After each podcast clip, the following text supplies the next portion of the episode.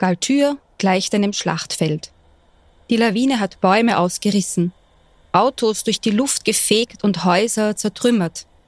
Dort, wo sie einmal standen, ist jetzt nichts als Schnee. Meter hoch. Dorfbewohner und Gäste liegen darunter begraben. Die Namen der ersten Toten machen die Runde. Der Schnee stürmt weiter über das Dorf, der Wind heult unheimlich. Abgeschnitten von außen beginnt die Suche nach den Vermissten. Vor allem der Westen des Dorfes ist betroffen. Dorfbewohner und Gäste stehen Seite an Seite und gehen Schritt für Schritt den Lawinenkegel ab. Die Suche nach den Vermissten wird Tage dauern. Mit jeder Stunde sinkt die Hoffnung, dass sie leben.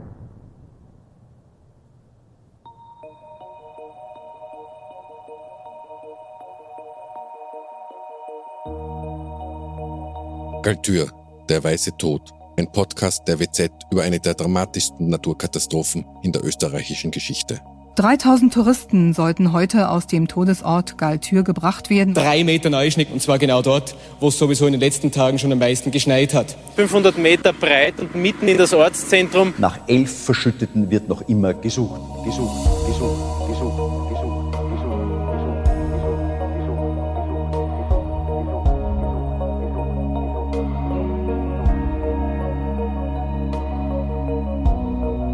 Mein Name ist Petra Tempfer und ich bin Redakteurin der WZ. Mein Kollege Bernd Vasari und ich haben für diese fünfteilige Podcast-Reihe nach Antworten gesucht auf die Frage, wie es am 23. Februar 1999 so weit kommen konnte, dass eine gigantische Lawine einen Ortsteil verschüttete und mit ihm Häuser und Menschen. 31 von ihnen sterben. Falls ihr die ersten beiden Folgen noch nicht gehört habt, fangt am besten damit an. Sie handeln davon, was vor dem Unglück passiert ist und wie die Lawine die Menschen in Galtür überrascht hat. In dieser Folge hört ihr davon, warum die Suche nach den Vermissten so schwierig ist. Aber jetzt geht's los. Ihr hört Galtür, der weiße Tod, Folge 3, die Suche.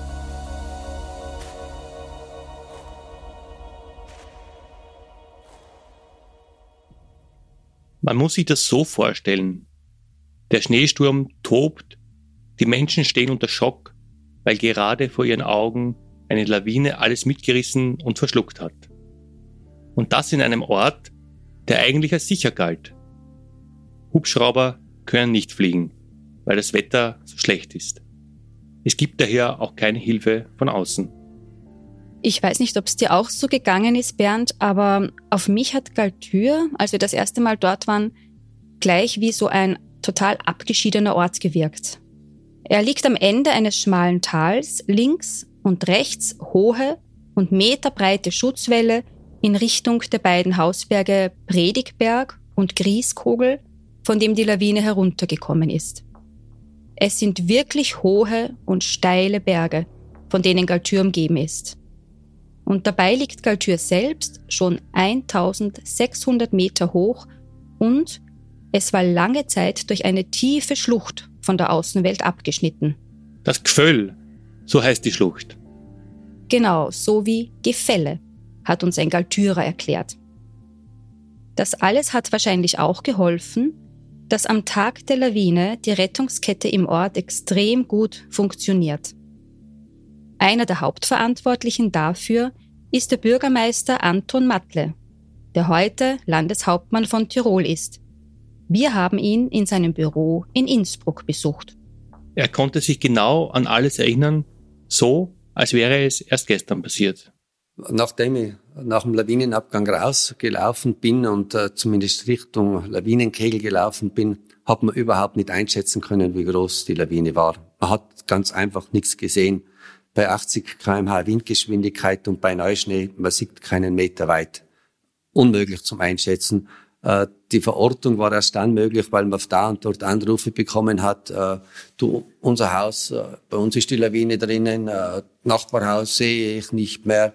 Da hat man sich dann ein Bild machen können, wie groß denn die Lawine ist oder auch die Aussage von Franz, die Mama haben sie gefunden, ein Haus, das dermaßen weit weg eigentlich vom Lawinenkegel steht, hat niemand daran gedacht und geglaubt, dass eine Lawine äh, so weit auch Auslauf nehmen würde. Also das war sehr schwierig. Das erste war ganz einfach zu organisieren. Etwas Wesentliches bei Einsätzen ist der Hierarchie. Und jeder muss dann auch erkennen, wo sein Platz ist und an dieser Stelle hat er sein Bestes zu geben. Und wenn niemand organisiert, entsteht das Tohuwabohu. Ein Wettlauf gegen die Zeit. Wie lange glaubst du, Bernd, kann man unter einer Lawine überleben? Nicht so lange. Es kommt halt immer darauf an, wie man zu liegen kommt und ob man genügend Sauerstoff hat. Gerhard Walter, der damals Tourismuschef war, hat es uns genau erklärt. Im Schnitt sagt man so, bis zu einer halben Stunde haben sie erst einmal, mal so eine Faustregel äh, Chancen. Alles, was darüber hinaus ist, ist, ist dann schon schwierig. Aber natürlich gibt es immer im, im Einzelfall Sachen, die das, mein Gott, wenn sie Glück haben und sie haben vielleicht irgendwie eine gewisse Atemhöhle vor sich oder vielleicht äh, ist es irgendwo ein Hohlraum in der Nähe oder kann das, kann das auch länger sein. Aber natürlich hat man auch wenn es mir das dann schon zwei Stunden her ist, immer noch die Hoffnung, jemanden äh, Leben zu bergen, weil man eben weiß, es gibt Ausnahmefälle. In Galtür sind die ersten Minuten entscheidend. Und ein kleines Wunder passiert auch, wie der damalige Bürgermeister Anton Matle erzählt. Die Einsatzmannschaften von Galtür haben allein diesen, diesen Lawinenabgang, dieses Dunkelwerden, diesen Staub, der sich übers Dorf hereingelegt hat, als Alarmsignal empfunden und haben sich dann eigentlich sofort auf den Weg gemacht. Und es waren dann in etwa 70, 80 Bergretter und Feuerwehrleute draußen, aber auch an die 200 Gäste, die bei der Suche geholfen haben. Und ich bin davon überzeugt, dass man gerade in den ersten Minuten Menschen, die ganz leicht verschüttet hat, durch diese Schnelligkeit auch der Einsatzmannschaften, dass man denen auch noch äh, das Leben hat äh, retten können. Und jetzt muss ich doch die Geschichte vom Hugo noch erzählen, weil es eine ganz spezielle Geschichte auch ist. Jedenfalls ist der Melder hingekommen, äh, hat den Hugo gefunden und der Hugo ist bei einem Haus gestanden, in dem sein Neffe wohnt und gewohnt hat und hat nach seinem Neffen da auch gesucht mit ein paar anderen Leuten. Und der Melder hat dem Hugo dann auf äh, die Schulter geklopft und hat ihm halt zugerufen, du Hugo, der Toni braucht die.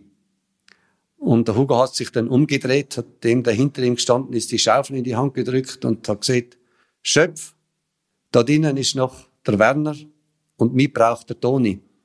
Und ich erwähne das aus dem Grund, weil diese Bereitschaft, dass man doch auch für die Allgemeinheit eine Entscheidung treffen will, äh, aber den anderen vertraut, dass sie genauso stark nach seinem Neffen suchen, das ist schon etwas ganz Besonderes. Und dieser Neffe war dann auch der letzte lebend Geborgene in Galtür um 19 Uhr. Das ist dann nach drei Stunden, weil die Lawine ja schon um 16 Uhr abgegangen ist. Und das ist schon fast wie ein Wunder. Uns hätte halt auch brennend interessiert, wie man so lange unter dem Schnee überleben kann und wie der letzte lebend Geborgene diese drei Stunden erlebt hat. Er wollte aber nicht mehr darüber sprechen. Er hat um Verständnis gebeten, dass es nach 25 Jahren genug ist. Dass er sich nicht immer und immer wieder erinnern will. Der Werner Jele war der, der Letzte, den man lebend geborgen hat, ja. Und das waren, ich glaube, es waren die drei Stunden erst danach, ja. Weil der in seinem damals neu gebauten Haus so verschüttet war, dass er einen gewissen Hohlraum gehabt hat, wo einfach er für eine gewisse Zeit nur Atemluft gehabt hat, ja. So hat es uns der damalige Tourismuschef Gerhard Walter erzählt. Wir haben aber noch weiter nach den Berichten Betroffener gesucht. Dabei sind wir auf einen Artikel von Bettina von Sterneck in der Frankfurter Allgemeinen Zeitung aus dem Jahr 2000 gestoßen.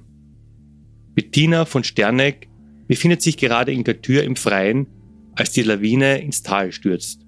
Sie beschreibt den Moment, als es zur Katastrophe kommt, folgendermaßen. Die Luft ist nicht mehr Luft, sondern Schnee. Man weiß sofort, eine Lawine.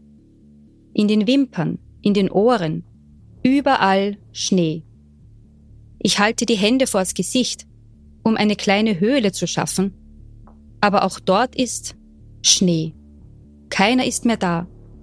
Die anderen, vielleicht einen halben Meter von mir entfernt, sind weg. Flach atmen. Ich atme flach und atme Schnee. Dann hört es auf. Es ist für den Bruchteil einer Sekunde totenstill. Nur ein seltsames, abklingendes Rauschen ist noch in der Luft. Ich stehe auf, schaue, wo die anderen sind. Als man den letzten Überlebenden findet, wissen die Retter noch nicht, dass es der letzte ist. Sie suchen weiter und weiter. Und so seien die wieder hinausgegangen, haben weiter sondiert, haben weiter geschöpft, haben weiter gesucht. Wie das genau aussieht, was der damalige Bürgermeister Anton Matle beschreibt, sehen wir sehr gut auf einem Foto, das wir hier vor uns liegen haben. Der Fotograf Konrad Horst hat es uns gegeben. Er ist damals Fotograf des Bundesheeres und der allererste, der mit der Kamera nach Galtür kommt. 1999 gab es ja auch noch keine Smartphones. Wir haben es euch in die Shownotes gestellt, damit ihr es auch sehen könnt. Was siehst du auf dem Foto, Bernd? Das Foto ist schwarz-weiß. Ich sehe den Ort Galtür, den Kirchturm im Hintergrund. Davor ist alles bedeckt vom meterhohen Lawinenkegel. Auf dem Kegel sieht man drei Reihen von Menschen mit, sagen wir, fünf bis sechs Meter langen dünnen Stäben in der Hand. Das sind die Sonden. Ja, genau. Ganz vorne sieht man auch einen Lawinenhund. Im Schnee stecken einzelne Skier. Ein Tannenbaum liegt umgeknickt im Schnee. Hinter der Kirche ragen die Berge in die Höhe. Der halbe Ort ist unter dem Schnee begraben. Und das Einzige, was alle wissen wollen, ist, wie viele Menschen sind darunter? Wie viele wurden schon gefunden? Wie Galtür versucht, Antworten auf diese Fragen zu finden, erklärt uns der damalige Bürgermeister Anton Matle. Wir haben die Leute, die Häuser angerufen, habt alle Gäste im Haus, wer fehlt bei euch, dass wir einmal eine Zahl gehabt haben und parallel dazu haben wir natürlich auch den Kontakt nach außen gepflegt, beziehungsweise wir wurden natürlich auch dauernd kontaktiert von den Behörden. Was ist passiert? Wie können wir euch helfen? Was kann man für den nächsten Tag tun? Das waren wesentliche Herausforderungen. Schwieriger war denn schon auch die Situation, die ersten Anrufe auch aus der Region, die betroffen gewesen ist, auch das erste Wissen, dass es Tote gegeben hat. Genauso wie es damals noch keine Smartphones gibt, funktioniert auch die Kommunikation im Ort ganz anders. Sagen wir, etwas urtümlicher als heute. Die Kommunikation findet per Fax statt, erzählt Tourismuschef Gerhard Walter. Und wir haben natürlich dann äh, mittels äh, Fax die Betriebe auch äh, informiert so über die wichtigsten Fakten, die uns halt zu dem Zeitpunkt bekannt waren. Das war so die Kommunikation nach ihnen. Per Fax haben wir kommuniziert mit den Hotels. Es ist dann auch nicht jedermanns Sache, dann aus dem Hotel rauszugehen und äh, die Hoteliers sind ja für uns wichtige Multiplikatoren und äh, wenn der das Fax dann entweder an seine Gäste weitergeben hat oder angeschlagen hat oder wie auch immer, dann, dann war zumindest eine gewisse Information da. In, in so einer Krise geht es ja darum zu kommunizieren. Das Schlimmste ist die Sprachlosigkeit. Und wenn sie auch nicht viel sagen und wenn sie nicht äh, vieles auch noch unklar ist und wenn sie nur sagen, es gibt eine Lawine und es ist eine Katastrophe und zum Zeitpunkt von jetzt ist Stand der, dass es Tote gibt und Verletzte gibt und dass wir alles Menschenmögliche machen. Das ist nicht viele Informationen, aber es ist zumindest eine Information. Viele der Toten, die sie ausgraben, waren ihre Nachbarn, Freundinnen und Freunde oder sogar Familienmitglieder. Der damalige Bürgermeister Anton Matle erinnert sich. Ich habe da schon noch ein sehr spezielles Bild vor Augen. Äh, da ist der, der Lorenz Franz und äh, sein Sohn Manfred sind äh, zu mir ins Büro gekommen. Der Franz hat dann sehr leise gesagt, die Mama, die haben sie gefunden und die Edith suchen sie noch. Und so wie der Franz das gesagt hat, hat man also schon gewusst oder verstanden, dass man die Mama leider noch mal tot gefunden hat und auch bei der Edith die Chancen, dass man diese lebend bergen kann, äh, dass die Chancen dort äh, sehr, sehr gering sind. Und äh, auf einmal hat dann auch von mir diese, diese Lawine und das, die Verschütteten in der Lawine haben dann ein Gesicht bekommen und auch der Tod hat ein Gesicht bekommen, weil mir die beiden Damen ja durchaus auch vertraut und bekannt waren. Die Toten werden in der Halle der Feuerwehr aufgebahrt. Warum gibt es keine Leichenhalle in Galtür? Der Tourismuschef Gerhard Walter sagt es uns.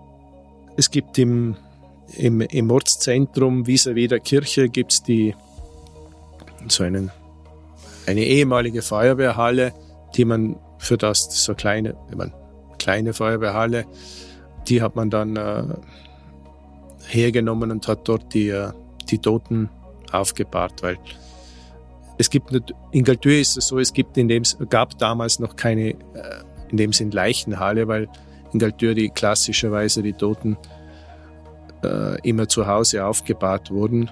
Deswegen gibt es jetzt auch keine Leichenhalle. Abgesehen davon, wenn es eine Leichenhalle damals gegeben hätte, wäre sie zu klein gewesen. Und deswegen hat man dann die äh, Feuerwehrhalle hergenommen und hat die Toten dort äh, äh, ja, gelagert. Der damalige Bürgermeister Anton Matle erinnert sich. Das vergisst man nicht, wenn man mit einer Mutter zu einer Trage geht und man erkennt schon an, an der Körpergröße, dass es sich um ein Kind handelt und man das Totentuch über das Gesicht herunterzieht. Mit der Familie bin ich ja nach wie vor in Kontakt, in Freundschaft. Ja, schwierige Momente, die man nicht mehr vergisst. Für die Verletzten richtet der Gemeindearzt von Galtür ein Notlazarett in der Garage seines Hauses ein.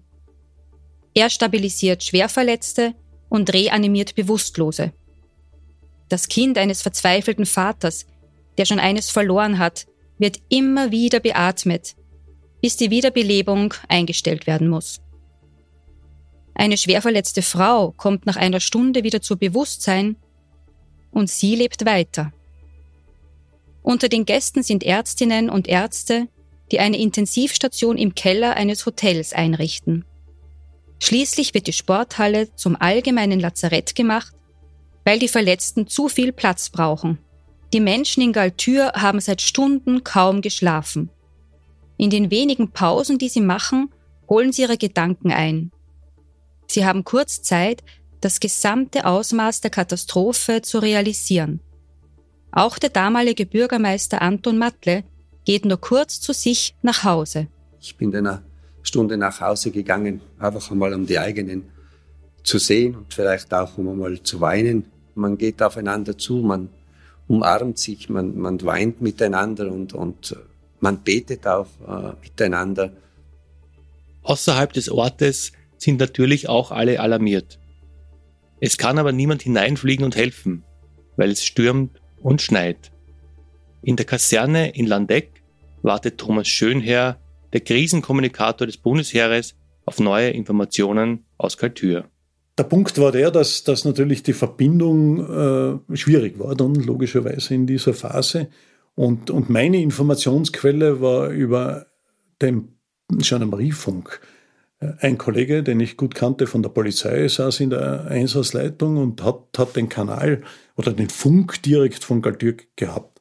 Und diese Informationslinie, nenne ich es jetzt, von Galtür äh, zur Stelle nach Landeck in der Einsatzleitung war auch meine Informationsquelle. Und diese Informationen waren, waren immer richtig. Und da hat man genau gewusst, was können wir jetzt sagen, was wissen wir jetzt wie viel äh, Verschüttete gibt es, wie viele Tote gibt es, wie viele Verletzte, wie viele Vermisste etc. Diese, diese Zahlen waren wichtig, äh, dass sie stimmen, die dann auch transport, weiter transportiert wurden durch, durch mich. Am Anfang haben sich ja die Zahlen ständig erneuert. Das heißt, ich habe, äh, ja, keine Ahnung, im Halbstundentakt wieder neue Zahlen gehabt oder neue Informationen. Nicht? Und habe das dann wieder weiter transportiert mit Interviews, eins nach dem anderen. Nicht?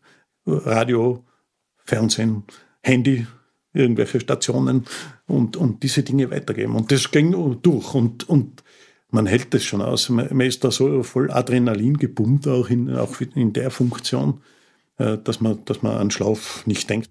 Erst am 24. Februar 1999, am Tag nach der Lawinenkatastrophe, hört es endlich auf zu schneien. Am Vormittag fliegen die ersten Bundesheer-Hubschrauber in den Ort hinein. An Bord sind zwölf Notärztinnen und Notärzte, 25 Sanitäterinnen und Sanitäter, 20 Alpingendarmen, 8 Lawinenhunde und 27 Mann von Lawineneinsatzzügen des Bundesheeres.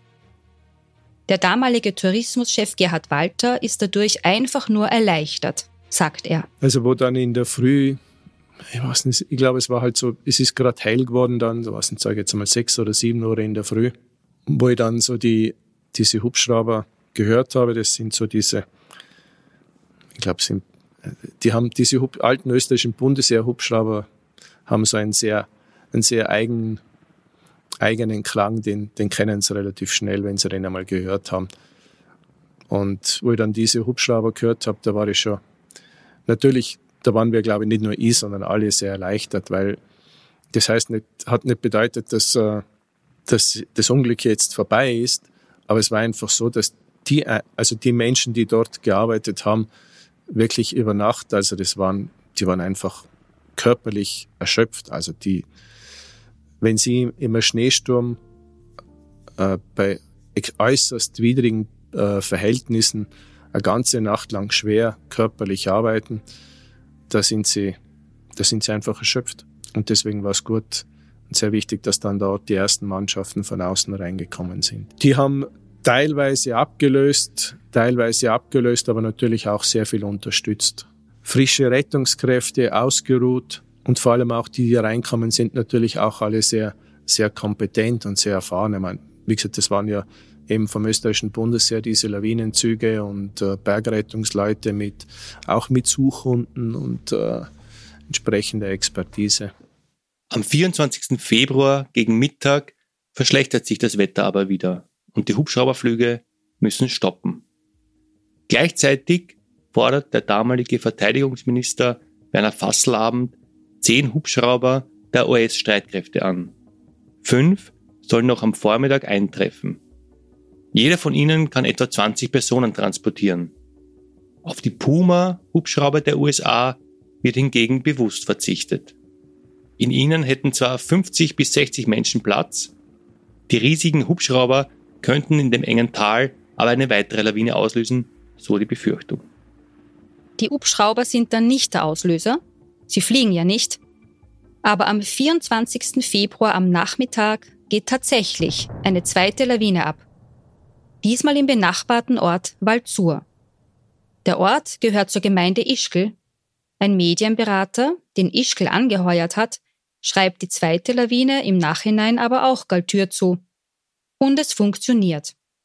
Die zweite Lawine wird fälschlicherweise nicht Ischgl zugerechnet, sondern Galtür. Tourismuschef Gerhard Walter erinnert sich. Ja, wie soll ich darauf reagieren? Ich meine, ich habe das natürlich mitbekommen. Der damalige bekannte Medienberater, Wiener Medienberater, der die Gemeinde Ischgl beraten hat, der hat gesagt, äh, wir müssen alles tun, damit Ischgl da nicht in die, negativ in die Schlagzeilen kommt. Wir sagen einfach Fall zu. Das ist der Name dieses Weilers. Und natürlich, die meisten Medien haben das dann so übernommen, Fall zu bei Galtür. Ja, ja, war halt so. Ich meine, es war eine, eine Entscheidung, die die Kollegen damals dort unten in Ischgl so getroffen haben. Das ist ihre Entscheidung. Ich habe mit, mit dem damaligen Tourismusobmann geredet. Ich habe auch mit dem, mit dem Medienberater selber geredet. Sie haben die Entscheidung so getroffen. Sie haben mir auch angeboten, dass der Medienberater auch für Galtür tätig sein könnte. Und dann habe ich gesagt, das ist nett, aber glaube ich nicht, dass wir es in Anspruch nehmen. Zwei Lawinen in zwei Tagen. Vom Ausmaß der Katastrophe in Galtür habe ich auch noch ein Foto von Konrad Horst. Es liegt hier vor mir. Was siehst du drauf, Bernd? Puh, ich sehe sehr viel Schutt. Das Foto ist schwarz-weiß. Es sieht aus wie nach einem Bombenanschlag. Ein zerstörtes Haus im Vordergrund, das Dach fehlt, Türen und Fenster sind weg. Der Schutt ist vermischt mit Schnee. Vor einer Garage, sie ist bis oben hin mit Schnee gefüllt, steht ein Mann und schaufelt. Im Hintergrund sehe ich noch drei Häuser und dahinter den Berg. Wir haben ganz einfach auch unsere Zeit gebraucht, bis man also das, die letzte Verschüttete, die kleine Bernadette, äh, gefunden hat. Das war dann am, am Samstag. Zwei Stunden bevor es die erste Pressekonferenz dann in Galtür war. Erinnert sich Anton Matle. Bei den Lawinenabgängen in Galtür und Ischgl-Waldsur sterben insgesamt 38 Menschen, darunter 12 Kinder.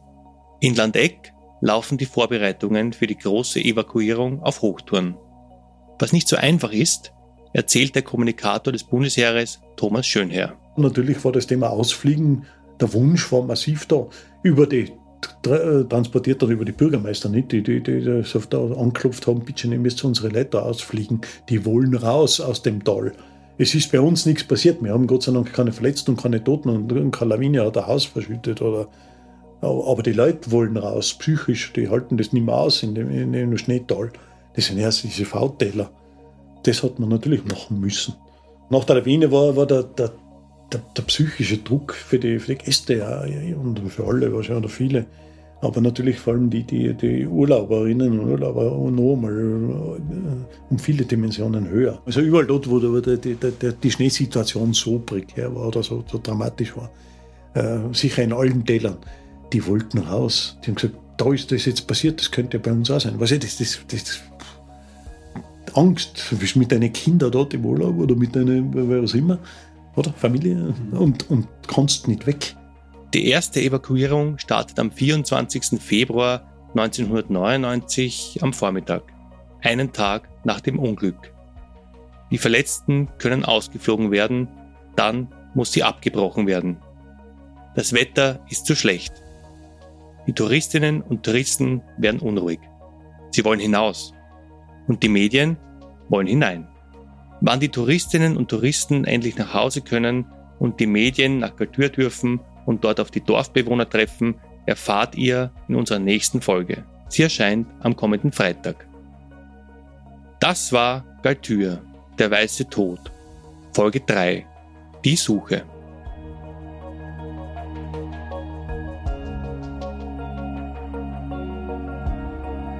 Redaktion und Drehbuch. Petra Tempfer und Bernd Vasari von der WZ. Lektorat. Christina Mandolfo von der WZ. Dramaturgische Beratung. Barbara Kaufmann. Produktion, Regie und Sounddesign. Das Team von Missing Link. Stefan Lasnik, Rainer Clement, Konstantin Kaltenegger, Annalisa Bier sowie Alex Kuhleiter von Gargamel. Zusätzliches Audiomaterial. ORF. Vielen Dank an Konrad Horst, der uns seine Fotos vom Lawinenunglück zur Verfügung gestellt hat und unseren Gesprächspartnerinnen. Andreas Ermakora, Barbara Juen, Anton Mattle, Helmut Pöll, Thomas Schönherr, Werner Senn, Gebhard Walter und Gerhard Walter. Vielen Dank auch an Katharina Schmidt, Alexandra Thulei, Sebastian Pumberger, Jan Vorobosco und Hanna Schäfer, alle von der WZ.